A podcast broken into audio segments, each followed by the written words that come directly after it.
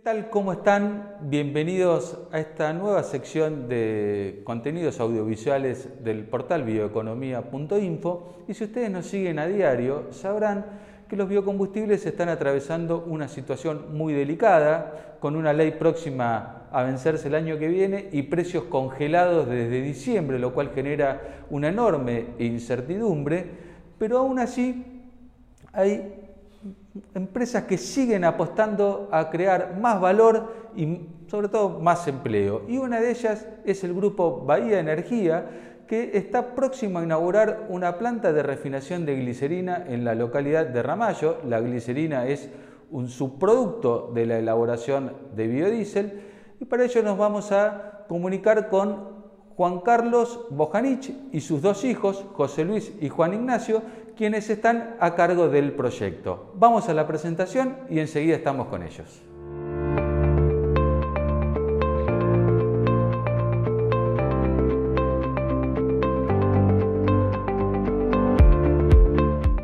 Bueno, ya estamos en línea con la familia Bojanich. Eh, Buenas tardes, muchas gracias este, por tomarse estos minutos y por estar los tres para conversar con nosotros. Y bueno, me gustaría para comenzar que presenten lo que es el grupo Bio Bahía, o Bahía Energía, mejor dicho. Buenas tardes, Emiliano.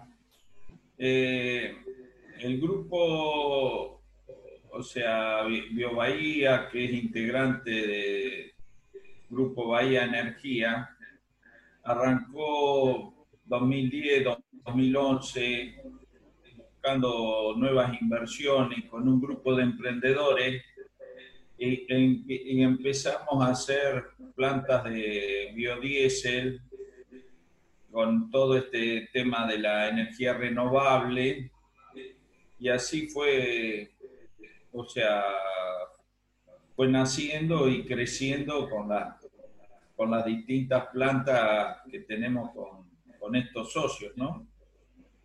Y ya venimos desde hace 6, 7 años y un poco la, culminación es con estos eh, emprendedores, o sea, construimos la planta de glicerina, que sería la, última donde estamos, somos todos socios. Eh, esa es un poco la historia. Por supuesto, estos, estos empresarios tienen actividades, o sea, otras actividades, ¿no? Y, bueno, quisimos invertir y con la, idea de, crear fuentes de trabajo. Eh, el país necesita inversión y bueno, esa es un poco la, la filosofía de, reinvertir en el país. Hoy el grupo eh, con qué unidades cuenta, qué plantas, qué plantas tienen. Eh, Bio Bahía, acá en Bahía, Biovina en Junín, eh, Bio Ramallo, Bio Corva, Refinar y Bioval. Y Bioval. Y Bioval. o sea, eh, eh, con esas seis plantas somos socios en, en la de glicerina, ¿no? Genial. Y la, la verdad que una apuesta muy grande ¿no? a, la, a, la, sustentabilidad. El biodiesel llegó a la Argentina este, y en poco tiempo este, se logró una competitividad enorme, un, un, eslabón más ¿no? a la cadena este, de valor de, la soja y ahora están dando un paso más con este nuevo proyecto de la planta de glicerina en un contexto para el sector eh, bastante complejo. Sí, eh, así es, pero bueno, eh, creo que los, los empresarios así tenemos que adaptarnos a, a toda la, la, forma como venga la, economía, o sea, siempre buscarle la vuelta a los momentos de crisis. es decir, si, si fuera todo bien sería demasiado fácil y hasta un poco aburrido, ¿no? por lo menos esto, buscándole la vuelta, uno se, está más entretenido. Eh, pero bueno, esto es lo que tiene esta planta, también es 100% exportación, eh, es un paso, o sea, muy importante. Y, bueno, estamos, estamos justo ahí haciendo las pruebas, arrancando la puesta en marcha. Eh, hasta ahora, o sea, estamos sacando producto en especificación.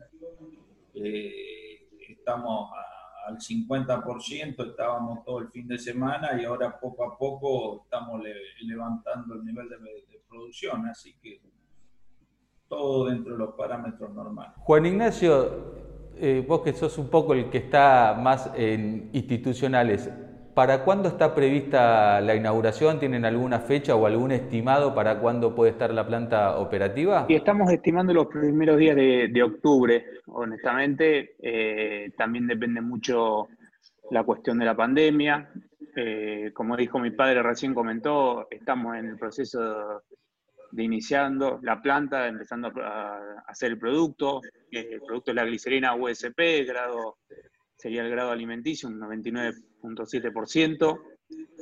Así que bueno, estamos tratando también de llegar a ese tipo de especificación y tenerlo constantemente.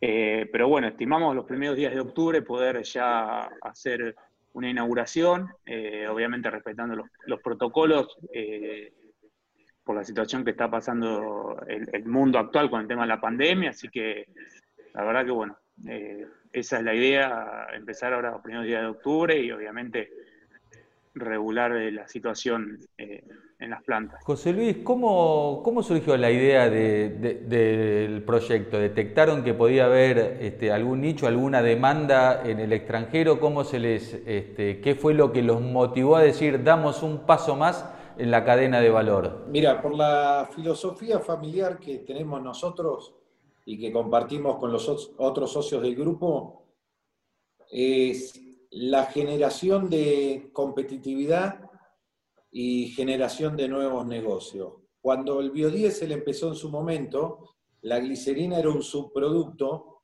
que hasta algunas plantas les traía problemas y terminaban regalándola o sacándola como disposición final. En todos estos contextos que se han creado económicos, la necesidad de eficiencia ha hecho que busquemos nuevos desarrollos o, por decirlo de otra manera, integrarnos en los subproductos que tenemos en la planta. Entonces, viendo las opciones que teníamos, en un principio la más grande era glicerina.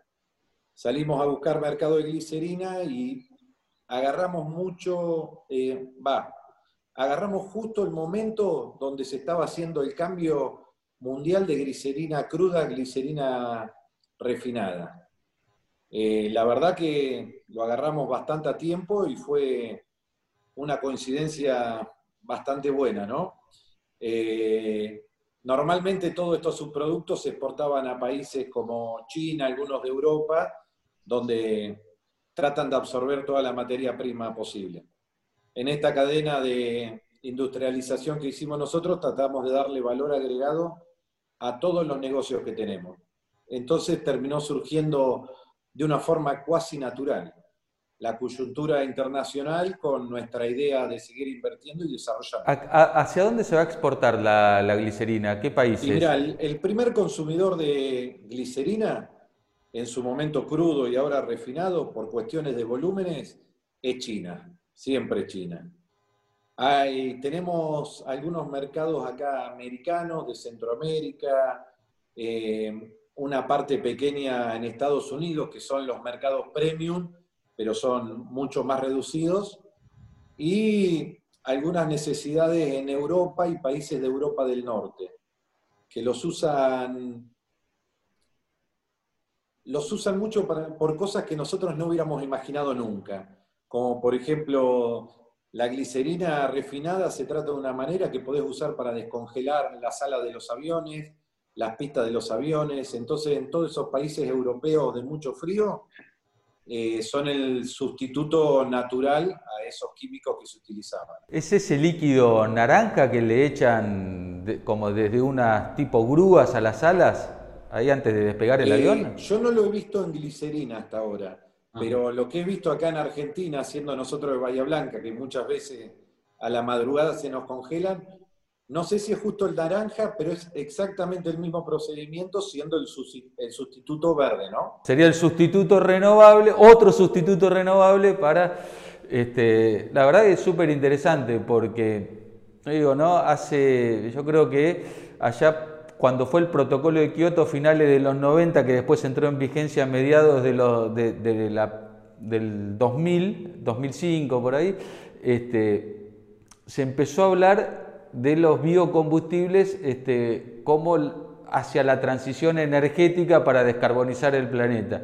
Y hoy nos dimos cuenta que ya con los combustibles, con la energía no alcanza, que necesitamos trasladar este concepto a todos los productos de la este, economía. Y en esto, este, toda esta nueva onda de la química verde este, y fundamentalmente de la oleoquímica, todo lo que sale a partir de, los aceites vegetales, este, yo creo que es incalculable la cantidad de productos que, se pueden lograr. Eh, y me parece que, bueno, acá quedó en evidencia cómo de pronto este, empezó a crecer un mercado, industrias de glicerina como ustedes, que 10 años, 15 años atrás era impensado. Había una sola planta que procesaba toda la glicerina del país y tenía capacidad ociosa. Hoy tenemos cuántas plantas ya con esta. Y esta sería en tamaño la segunda más grande de Argentina viendo que las que están en la provincia de Santa Fe están unidas, pero son dos plantas del mismo tamaño, y después hay en funcionamiento dos plantas más chicas. Lo, siguiendo a lo que vos te referías, eh, hay muchas soluciones de la glicerina que se van dando en el desarrollo, desarrollo diario por otras personas que no están involucrados en esto. O sea, me acuerdo que cuando empezó el tema de la glicerina cruda terminó como, como combustible para los biodigestores. Cuando se empezó a refinar la glicerina, más que nada para el tema farmacológico, crema, belleza, maquillajes, empezaron a salir algunas empresas que los mezclaban con otros polímeros para hacer algunos tipos de plástico más amigable con el medio ambiente en la industria alimenticia se ha utilizado para hacer conservantes en la comida. O sea, es también la necesidad esta del intercambio a un mundo más verde crea nichos de mercado que cuando uno desarrolla, desarrolla estos negocios no está pensando. Es, algo muy particular. Algunos detalles de, la planta. ¿Qué, capacidad este, va a tener? Va a tener eh, una capacidad de refinación de 50.000 toneladas año, eh, que son una facturación aproximada de... Para que tengo que hacer la cuenta porque con todos estos números me mareo. Eh, unos 25 millones de dólares en producción de exportación.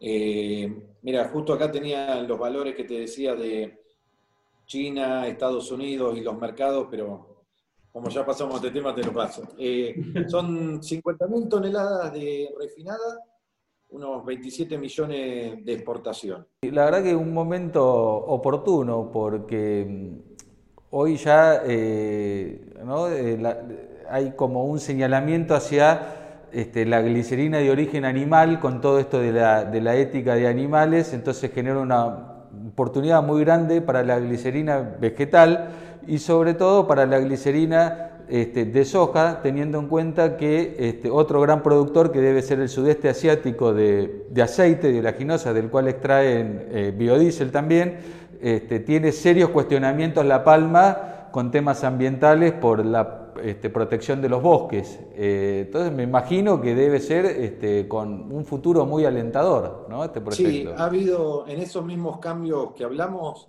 eh, todo este consumo de esta materia termina evolucionando en parámetros de seguridad de medio ambiente que limitan y crean nuevos mercados.